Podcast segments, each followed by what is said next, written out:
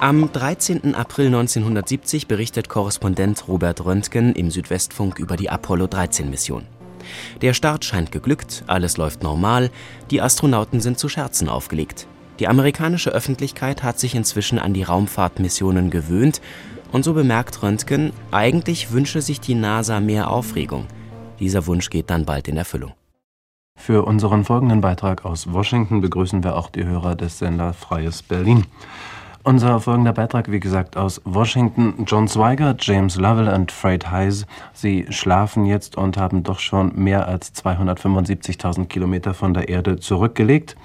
Die Bodenkontrolle in Houston sagt, die drei Raumfahrer hätten alle für den zweiten Tag vorgesehenen Aufgaben erfüllt. Aber eine Reihe von fotografischen Experimenten wurden von Zweigerts Programm gestrichen. Er konnte ja dafür nicht mehr rechtzeitig und ausreichend darauf vorbereitet werden. Allein für das Gegenscheinexperiment, jetzt fragen Sie mich nicht, was das ist, ich weiß nur so viel, dass dieses ein fotografisches Experiment ist, mit dem man dazu beitragen will, ein geheimnisvolles Leuchten am Mitternachtshimmel aufzuklären. Nun allein für dieses Gegenscheinexperiment war Mattingly, der ja wegen der Röteln unten bleiben musste, allein zwei Jahre aus ausgebildet worden. Aber Robert Röntgen, Sie wissen mehr als wir hier in Deutschland. Sie können uns über den aktuellen Stand und auch über die Experimente besser informieren. Ja, äh, fangen wir mit Mattingly an. Mattingly hat immer noch keine Erscheinungen der Röteln. Man wartet in Houston jetzt gespannt darauf, wie es weitergeht, denn die Röteln sollen, wie der Doktor sagte, bei ihm am Mittwoch ausbrechen. Äh, Zweigert hat weniger zu tun, als Mattingly eigentlich hätte tun sollen. Und er hat außerdem dummerweise eine Revision des Flugplanes beim Umziehen in Cape Kennedy kurz vor dem Start vergessen in der Aufregung. Und die Bodenstation musste ihm äh, diese Änderungen dann per Funk hinaufgeben. In der letzten Nacht haben die Astronauten eine Kurskorrektur vorgenommen. Sie haben die Motoren genau drei Sekunden und vier Zehntelsekunden gebrannt und sind jetzt auf einem Wege zum Mond, der sie nicht direkt zur Erde zurückbringen würde, ohne Änderung.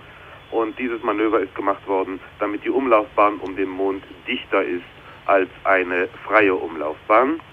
Und äh, außerdem wird es in der Mondumkreisung ein neues Manöver geben.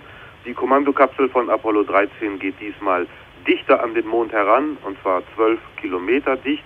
Und erst dann trennen sie sich, trennen sich Kommandokapsel und Mondfähre und dieses Manöver ist dazu bestimmt, der Mondfähre Treibstoff zu sparen, um bei der Landung der Mondfähre eine Reserve zu haben, denn die Gegend, in der die Mondfähre landen soll, ist sehr rau. Es liegen dort viele Steine, es gibt Löcher im Mondboden und eventuell brauchen die Astronauten einige Sekunden länger, um eine geeignete Stelle zu finden. Deswegen dies Manöver. Im Moment schlafen die Astronauten, wie Sie gesagt haben, Sie äh, haben einen ruhigen Tag heute. Sie müssen Kurs und Position bestimmen und heute Nacht einmal Fernsehen machen. Aber ansonsten ist der Tag ruhig.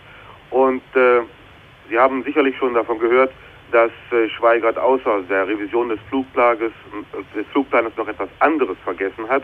Er hat vergessen, seine Einkommensteuererklärung abzugeben. Die ist am Mittwoch fällig und in Amerika sind solche Versäumnisse äh, sehr peinlich, sie werden ziemlich hart bestraft. Und das kam raus, als der Kapselkommunikator Joe Kervin gestern den Astronauten die Nachrichten vorlas und sie mit der in diesen Tagen im Rundfunk üblichen Frage beendete, ob die Astronauten denn auch ihre Einkommensteuererklärung abgegeben hätten. Und das hörte sich so an. Oh, have you guys completed your income tax? Hey, that, that is, it's funny. Things kind of happen real fast down there. And unter dem Gelächter der Flugkontrolleure in Houston sagte Schweigert etwas bedrückt, es höre sich vielleicht merkwürdig an, aber er brauche eine Verlängerung des Termins.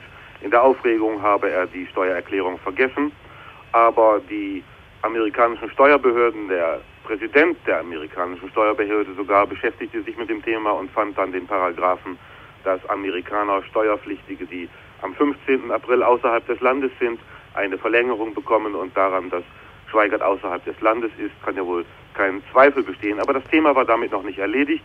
Ein wenig später fragte Lovell mit besorgter Stimme, ob es denn wahr sei, dass die NASA mit Schweig, äh, Schweigerts Steuergeld eigentlich den Brennstoff für die Aufstiegsstufe der Mondfähre hätte kaufen wollen.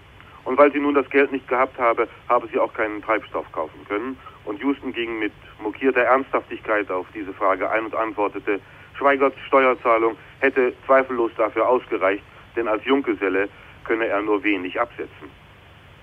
Tja, das sind so die kleinen liebenswerten Ereignisse am Rande, die das ganze Unternehmen doch etwas menschlich erscheinen lassen.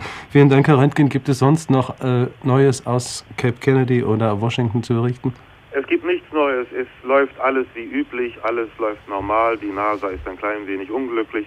dass alles so normal läuft nicht, weil sie sich technische Schwierigkeiten wünscht, aber sie wünscht sich, wünscht sich etwas mehr äh, Aufregung, weil die amerikanische Öffentlichkeit äh, natürlich inzwischen daran gewöhnt ist, dass alles so klappt und äh, diesem Mondflug nur relativ wenig Interesse entgegenbringt. Ja, vielen Dank. Wir werden ja im Verlaufe der nächsten Tage noch des Öfteren mit Washington über dieses Raumfahrtprogramm sprechen. Morgen wird also das Raumschiff auf die Umlaufbahn um den Mond einschwenken.